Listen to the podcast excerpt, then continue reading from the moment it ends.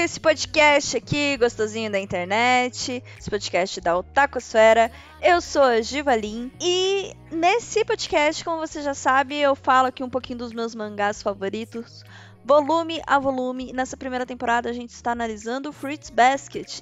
Esse é o episódio 9, então estamos falando do nono volume. O nono volume tem o Ayami Soma na capa, o nosso possuído pela serpente dos 12 signos, certo? Se você está acompanhando pela edição de colecionadora, a gente vai falar então da primeira metade do quinto volume, tá? Que está sendo lançado inclusive pela editora JPC. Vai lá e adquira o seu. Os capítulos equivalem aos capítulos 49 a 53, ok? E os episódios são meio trocados aqui porque o anime troca um pouco, tá?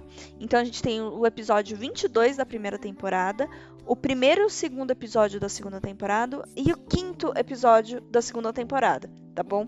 Mas assim, o que, que eu acho, o que, que eu aconselharia você, é, se você só tá vendo anime? Assiste aí o final da primeira temporada, o comecinho da quinta temporada e depois volta aqui e aproveita. Se você está lendo o mangá, aí a sua experiência vai ser melhor aqui, tá bom? Lembrando que temos spoilers, então, de novo, leia e volte aqui, tá bom? Espero que você aproveite muito. Ah, e se quiser comentar alguma coisa, me procura lá no Twitter, tá? É arroba com dois L's e N de navio no final, tá bom? Até mais!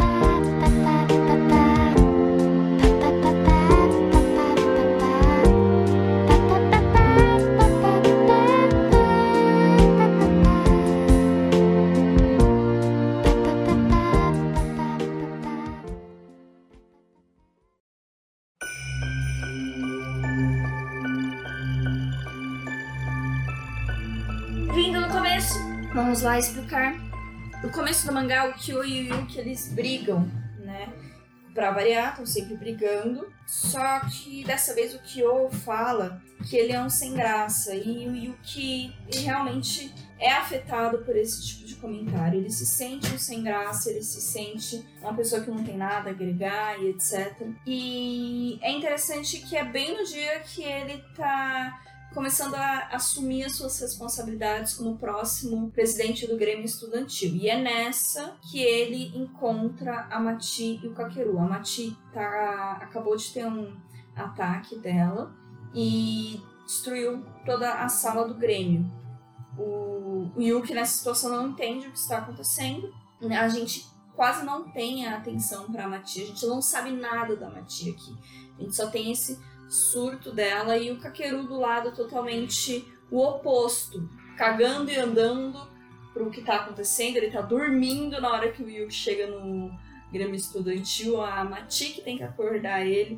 E o Kakeru se apresenta aí como o personagem todo carismático, maluquinho, pirado, inclusive parecido com Ayami, que deixa o Yuki um tanto quanto tonto. Então, esse capítulo é realmente para apresentar eles. A gente tem esse incômodo que o Yuki sente, principalmente perto do Kakeru, né? Porque o Kakeru, ele tem esse, esse modo desenfreado que lembrou a Yami, que com o qual o Yuki não se sente muito à vontade. E ele tem também um, um jeito fácil de se entrosar e de se comunicar, é, que faz o Yuki, de um jeito ou de outro, lembrar o Kyo. Então, quando o Kakeru ofende, entre várias aspas, porque uh, não se usa uma ofensa, né? Ah, você parece uma mulher. Isso não é ofensa. Quando o Kakeru, entre aspas, ofende o Yuki, o Yuki reage exatamente do mesmo modo que ele reage ao Kyo. Só que o Kakeru não é o Kyo, né? E o Kakeru fala, putz, desculpa, cara. E aí o, o Yuki se vê numa dinâmica com uma pessoa que apresenta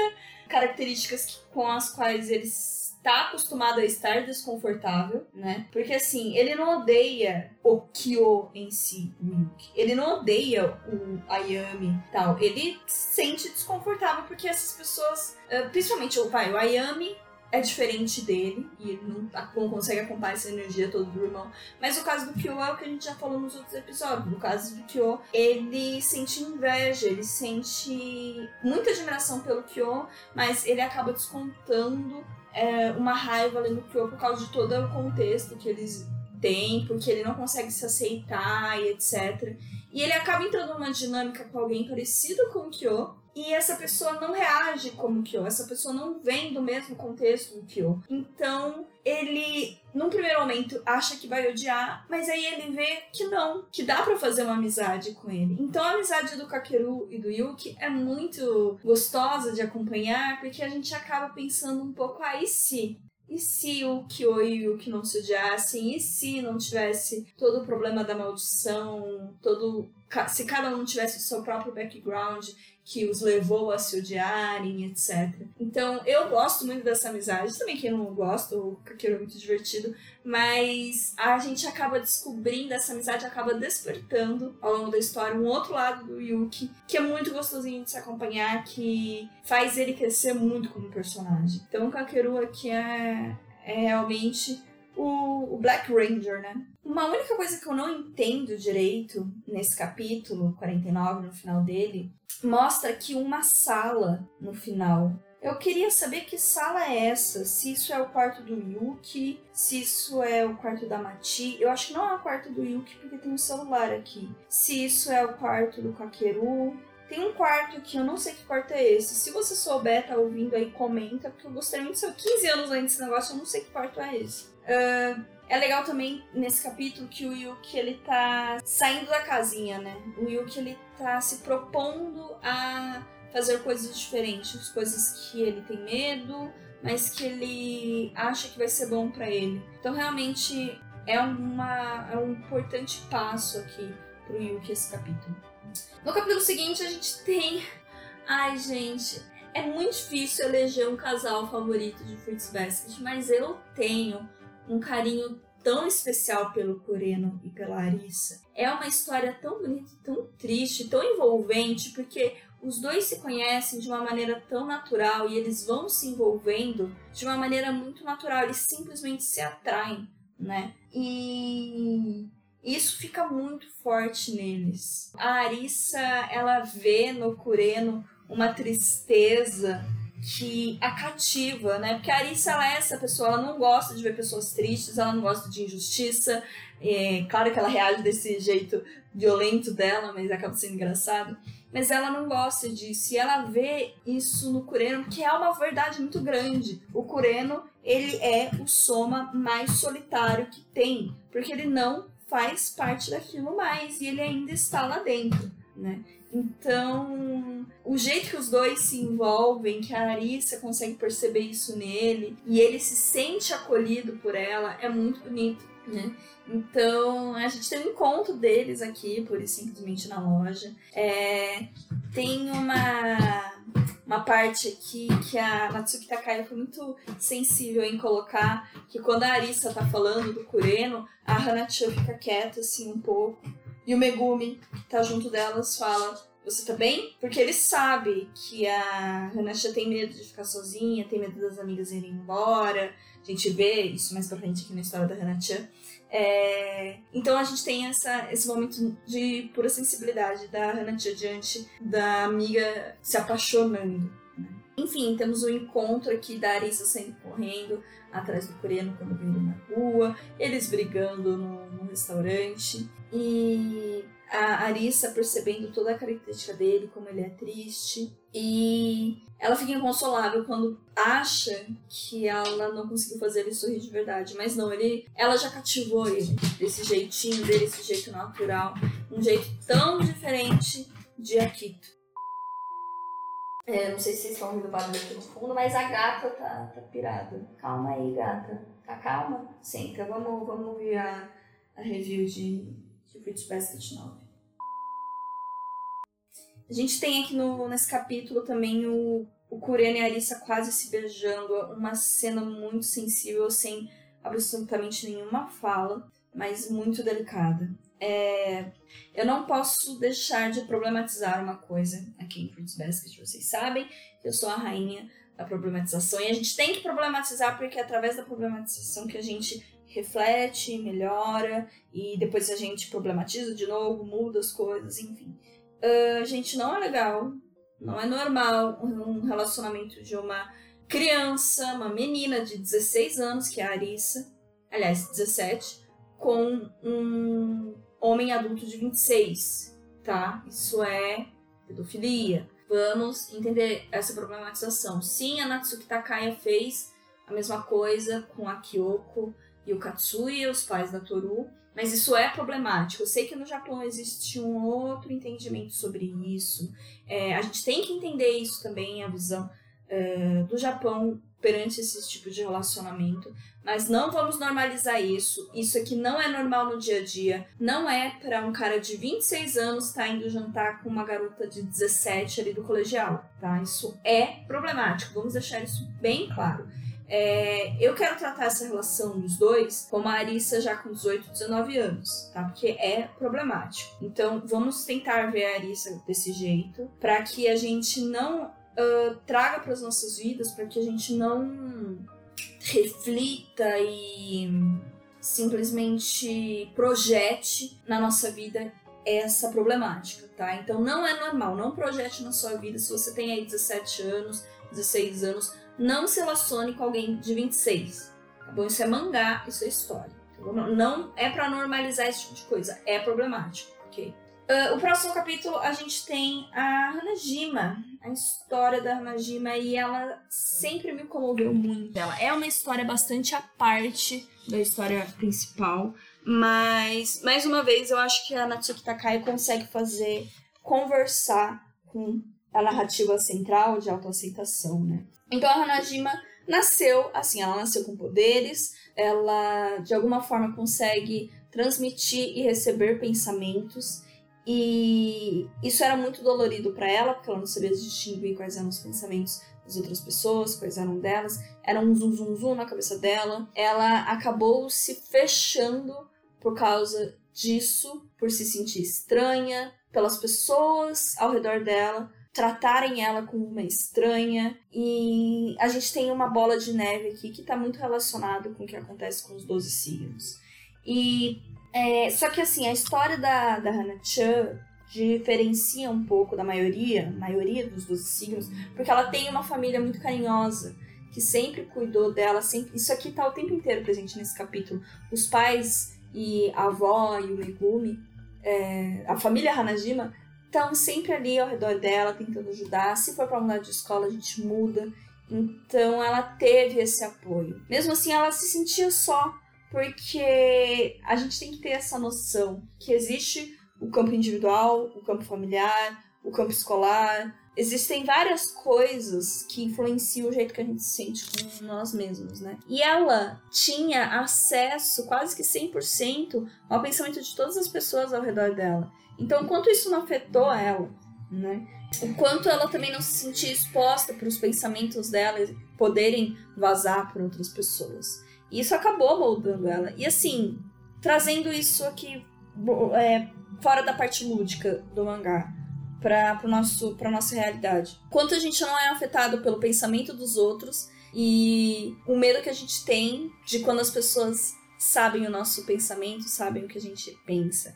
Quanto isso não gera uma insegurança na gente, porque a gente tem esse nível. Eu gosto muito de fazer esse paralelo da história da Hanajima, tirar o lúdico e trazer para nossa realidade, porque funciona muito bem. A gente tem medo do pensamento dos outros, o que as outras pessoas provavelmente estão pensando, o que as pessoas vão pensar quando a gente vai colocar uma, uma palavra. Então aqui trata muito sobre timidez e etc. E introversão também, né? Uh, mas ela tem uma família que está aqui sempre junto dela, tratando. É, tem essa questão da escola que é muito complicada, é, é, é inclusive gatilho né? O modo que ela era tratada. E o modo que ela era tratada acabou sendo refletido na, nas ações dela. Então, assim, cara, se eu sou uma bruxa, o que, que você é? Então ela acabou botando para fora o, o, jeito que os outros tratavam ela. Se ela recebia raiva, ela recebia ódio, ela acabou colocando ódio para fora. Só que como ela tinha uma família carinhosa, ela sentiu uma culpa enorme, porque ela sabe que ela não era só isso, ela tinham pessoas boas nesse mundo também. Então ela não era só isso, ela tinha um exemplo de que matar não é bom, entendeu? Que fazer o outro sofrer não é bom. Essa família acolhedora fez toda a diferença na história da Hanajima. Ela projetou, ela representou, trouxe de volta esse, essa violência que ela sofreu, só que ela sabia o quanto isso era errado. Ela não transformou aquilo num problema de ego dela, citando aqui Lumena de BBB, ela não transformou a violência dela em algo egóico, né? Essa, eu gostei dessa palavra, apesar de tudo, porque é uma boa palavra que dá pra usar. Ela, ela não, não se tornou narcisista, falou assim, ah, me vinguei mesmo. Ela não fez aquilo se transformar numa raiva que nem o, o Kyo e o Yuki fazem. Não que eles estejam errados, é o jeito deles de lidarem com a situação, o contexto levou eles até ali. A Hanajima não faz isso. Né? Ela sente uma dor enorme de ser quem ela é. E ela tá. Ela não desconta nos outros. E aí a gente tem o Megumi aqui numa, numa fala muito bonita, né? Rezando para que alguém que a entenda e que a abrace, que aceite do jeito que ela é, apareça. A gente sabe que acaba aparecendo aqui a, a Toru e a Arissa uma amizade que vai se formando de uma forma muito bonitinha, muito natural, também como que simplesmente se encaixa, né? Porque, afinal, elas são as estranhas, elas também, como diz a Hanajima, elas têm um choro contido, que a Hanajima também tem. Então a amizade vai se fortalecendo e no momento em que a Toru e a Arisa são apresentadas a esse passado da Hanajima, a Hanajima afasta elas. Afasta, fala não. Ela tentou. A, ela fala assim: não. A Hanajima afasta elas. Fala: não, eu realmente eu sou um monstro. Não fiquem perto de mim, eu vou machucar vocês. É verdade, eu já tentei matar alguém. Por favor, fiquem longe. Eu cometi esse erro. É, eu tenho que ser punida por esse erro. Ela fala, ela traz muito isso nesse capítulo. Eu tenho que ser punida por esse erro. Eu não mereço estar com essas pessoas. E a Toru abraça, acolhe, diz que ama ela é, do jeito que ela é, trata ela ali do jeito que ela merece ser tratado, com carinho e etc. E aqui, de novo, vamos tirar a parte lúdica do, do erro de quase matar e vamos trazer para nossa realidade. Quantas vezes a gente não comete erros é, relacionados até a abusos que cometeram com a gente e a gente não carrega essa culpa sozinho, sabe? Então você que tá aí, que viveu um relacionamento abusivo, e essa pessoa te fez muito mal e você sente uma culpa por ter de alguma forma reproduzido um abuso dentro desse relacionamento, porque isso é natural. Quando alguém te trata mal, é, pode acontecer sim de você acabar reproduzindo isso de alguma forma, esse abuso, que nem a Hanajima fez. Ela estava sendo abusada, obrigaram ela a comer uma porra de uma lagartixa e ela foi lá e desejou mal para as pessoas. Então, você que viveu um relacionamento abusivo, ou você que esteve em qualquer situação de violência, provavelmente em algum momento quis reproduzir essa, essa violência, se é que você não chegou ao ponto de reproduzir. Então, você cometeu um erro e você se sente culpado por isso. E você carrega isso, falando isso é culpa minha, porque eu sou a pessoa errada. Você acredita piamente nisso, porque foi isso que foi te apresentado, assim que você que a, que a sociedade sempre te tratou, né? E você tenta desistir, você desistir de tudo. A família da Hanajima fala não desista, né? E a Hanajima tá ao ponto de desistir. Só que assim, nada é tão problemático que não dê pra você se perdoar, para você ressignificar aquilo que tem dentro de si e se perdoar. E aqui a gente tem a Toru como o ponto de partida para ajudar a Hanajima se perdoar. O que se conecta também ali com a história da, da Kissa, né? Que se culpava por toda a violência que ela sofria, do, do Yuki também, que se culpou por tudo que ele passou na infância.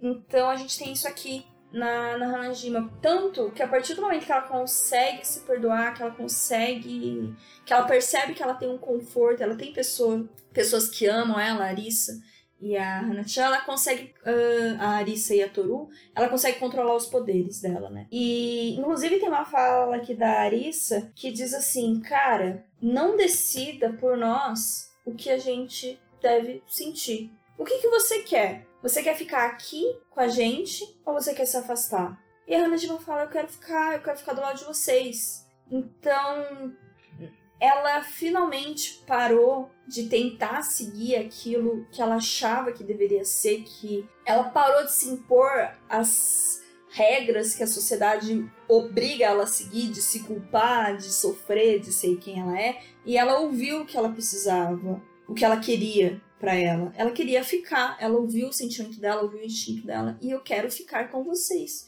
E ficou isso de uma amizade, consigo controlar os poderes. Ela ainda tem uma questão de insegurança, não querer ficar sozinha com as amigas, mas ela tá ali com a família dela e ela tá bem do jeito que ela é, ela continua usando preto, né? Então, enfim, viajamos mais uma vez aqui no capítulo de Fruits Basket, mas eu gosto muito da história da Hanajima, porque foge aqui um pouco do, dos 12 signos, mas ainda conversa e, e, traz uma coisa muito real que existe no dia a dia de qualquer ser humano aí. Uh, qualquer ser humano, né? Claro, temos as nossas maçãs O próximo capítulo, capítulo 52, é engraçado. Esse, esse volume ele é bem heterogêneo, né? A gente tem a Matio Kakeru, a gente tem a Arisa e o Kuena, a gente tem a Hanajima, a gente tem o pai do Kyo, e depois a gente tem a viagem lá pra praia que tá sendo definida. É um capítulo bem heterogêneo em que tá tendo uma passagem de bastão aqui entre coisas. Tá começando uma segunda etapa, né? Porque a gente teve a apresentação das dores de todo mundo, do, do dos 12 signos, né? Uh, falta, claro, a cavalo, galo, mas a gente já, já pegou, já tem a pegada, né? Do que se trata esse mangá. Depois de nove volumes, mais de um ano, sei o que, 40 capítulos, a gente já pegou aqui. Então eu, eu vejo assim que a gente tá passando um pouco o bastão aqui. O marco dessa passagem de bastões, porque isso aqui é o final, né? O marco dessa passagem de bastão vai ser realmente a viagem pra praia, que tá aí no próximo volume. Não vamos entrar nela ainda. Enfim, o próximo capítulo a gente tá falando aqui do pai do Kyo, que mostra realmente o, o ponto de mudança do Kyo. Então, a Toru e o Kyo foram convidados pelo mestre Kazuma a irem na casa do mestre para um almoço e uh, durante essa visita o mestre é chamado pelo pai do Kyo. E nessa conversa, o pai do Kyo diz: Olha, é, conto com a tua ajuda para que o Kyo fique preso depois de alcançar a maioridade. É, nós não podemos dar a liberdade para esse cara, esse cara, esse garoto, aliás, para aquela pessoa, né? O que, que ele fala, especificamente o pai do, do Kyo, como que ele se dirige ao filho dele. Então vamos lá, o pai do Kyo fala assim: é... O seu avô também era assim, você deve compreender meus propósitos. Normalmente, os possuídos do gato ficam presos, né? Ele se refere ao filho como o possuído do gato ou possuído do gato, que ele não vai permitir que o possuído do gato saia dali. Depois ele fala que ele sente inseguro sempre que imagina a possibilidade de darem autorização para que ele continue em liberdade, porque aquilo ali é um monstro.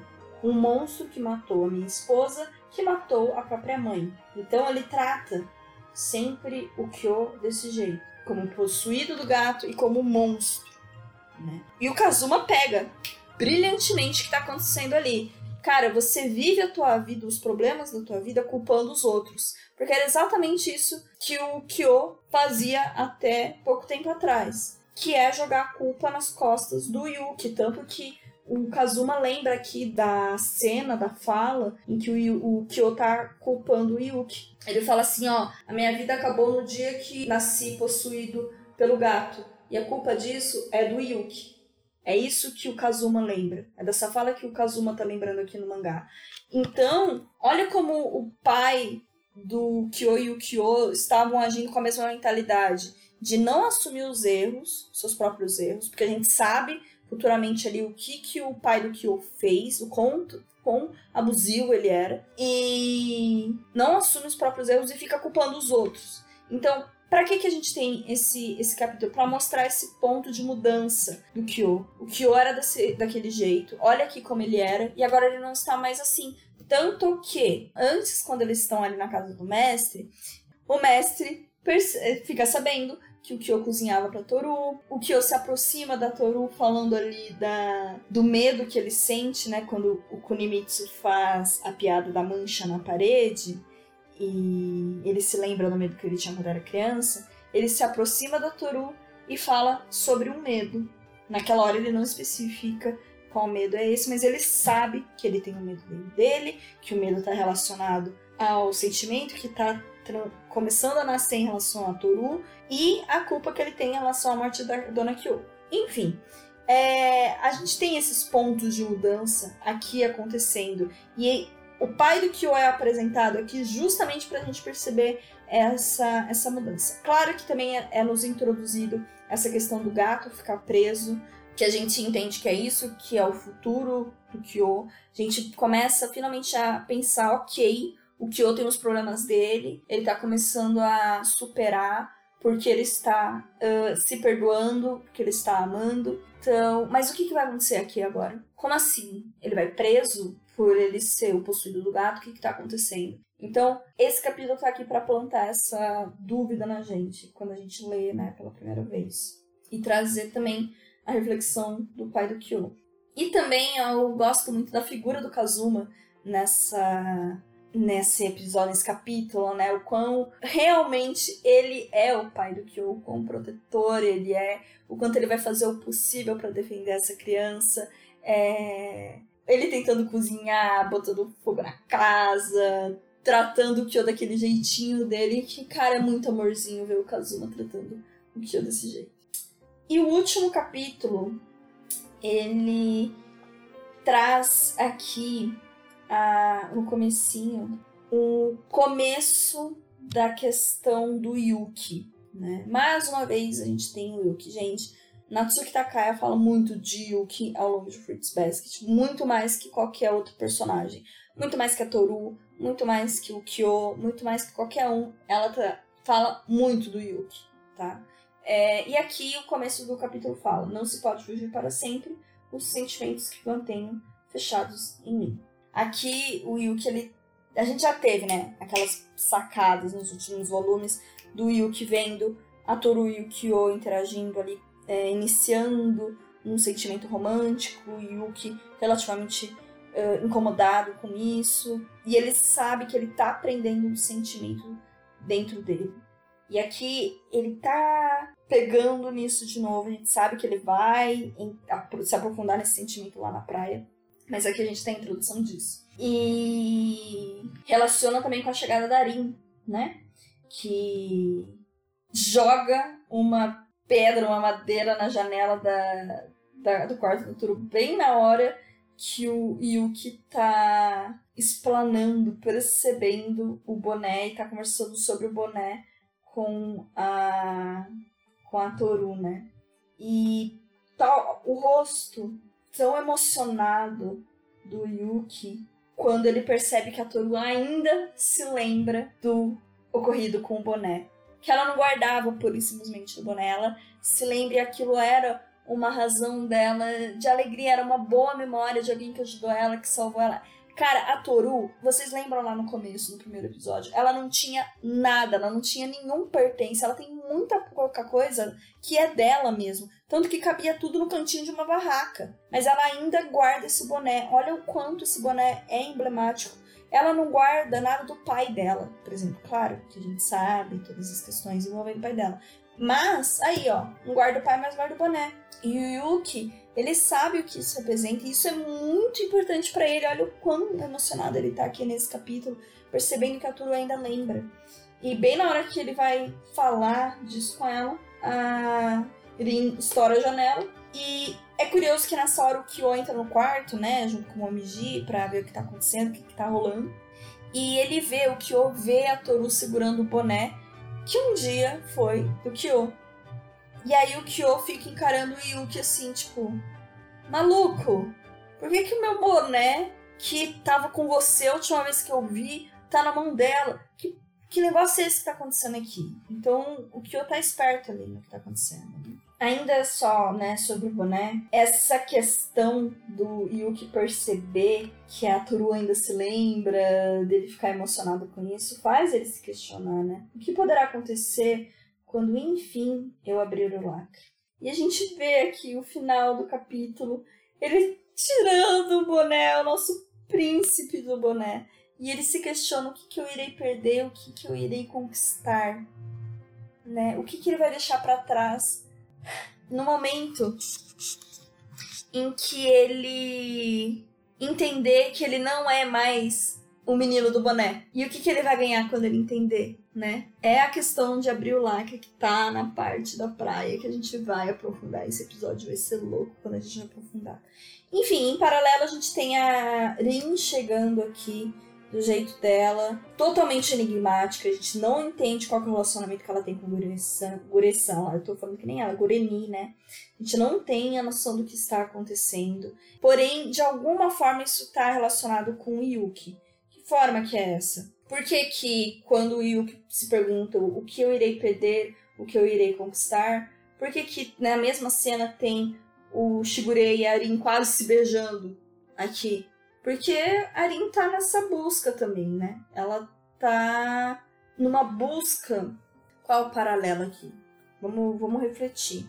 Vamos com calma. Então, bom, a gente sabe que as motivações da Arin têm a ver com a quebra da maldição, né?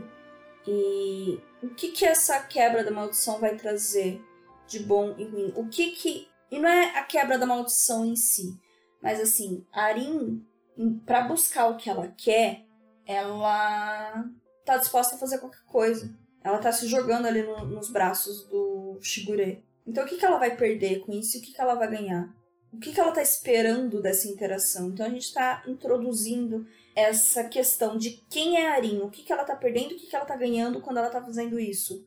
Quando ela tá chegando assim na casa dos outros, explodindo a janela dos outros, é, seduzindo o Shigure, o que, que ela ganha e o que, que ela perde nisso? né? Apesar do que o, o Yuki tá querendo dizer, porque o Yuki, quando ele diz ganhar ou perder, ele tá dizendo de se desprender daqueles sentimentos de culpa e tudo mais, né? Aqui o ganhar e o perder tá num outro sentido, Dari. Então acho que a gente pode tentar interpretar nessa forma, né? Uh, vamos ver como isso vai se construir nos próximos capítulos. Eu confesso que da metade aqui da frente da história de Fruits Basket, é, não é que eu li menos. É, eu li menos, porque inevitavelmente eu lia e relia os primeiros volumes, eu sei eles de cor. Os, os volumes mais finais, como eles são finais, a gente leu menos vezes. É, enfim, vai ter muita reflexão aqui ainda. Próximo capítulo é o da praia. A Toru aqui já tá na praia aqui nesse começo. A gente já sabe que vai acontecer muita coisa. Vai ser muito, muito impactante. Então, volume 10 10 e 11, eu acho que um pouquinho do 12 também, vai ser. Ah, vai ser bem interessante. Essa, essa viagem da praia é muito linda. E eu queria fazer aqui, a gente já tá com um podcast longo, fazer algumas anotações, uh, alguns comentários rápidos aqui sobre esse volume. Uh, eu gosto muito da relação do Kureno da Arisa, porque realmente lembra Katsuya e Kyoko, né? O, o Kureno parece muito o Katsuya, o desenho deles, eu confesso que às vezes confundo, inclusive. A gente tem também no capítulo aqui, esse que aparece ali, o boné do Yuki e tal, o Momiji interagindo com o Kyo, fala assim, vamos pra praia, vamos, vamos pra praia, enchendo o saco dele. E o Kyo fala, mano, eu não disse que eu não vou, eu vou sim. Né? Então, mais aqui uma transformação do Kyo. Enfim, pessoal, é muito linda esse capítulo. Esse, esse, esse volume ele é um volume de transição mesmo, com a próxima fase que tá vindo, encerra é, a, o que foi construído até agora. É, reafirma também o que foi construído até agora. E eu lembro que no anime uh, teve um pouco de troca de ordem dos episódios aí, dos acontecimentos, o que funcionou muito bem também. Tá sendo aí acompanhado pela Natsuki Takaya, então eu acredito que ela melhorou alguns pontos, tá bom? Então, muito obrigada por ter acompanhado até aqui e vejo você no próximo episódio pra gente falar do volume 10, tá chegando a praia! o capítulo da praia tem todo anime e Fruits Basket não é diferente. Tchau, tchau!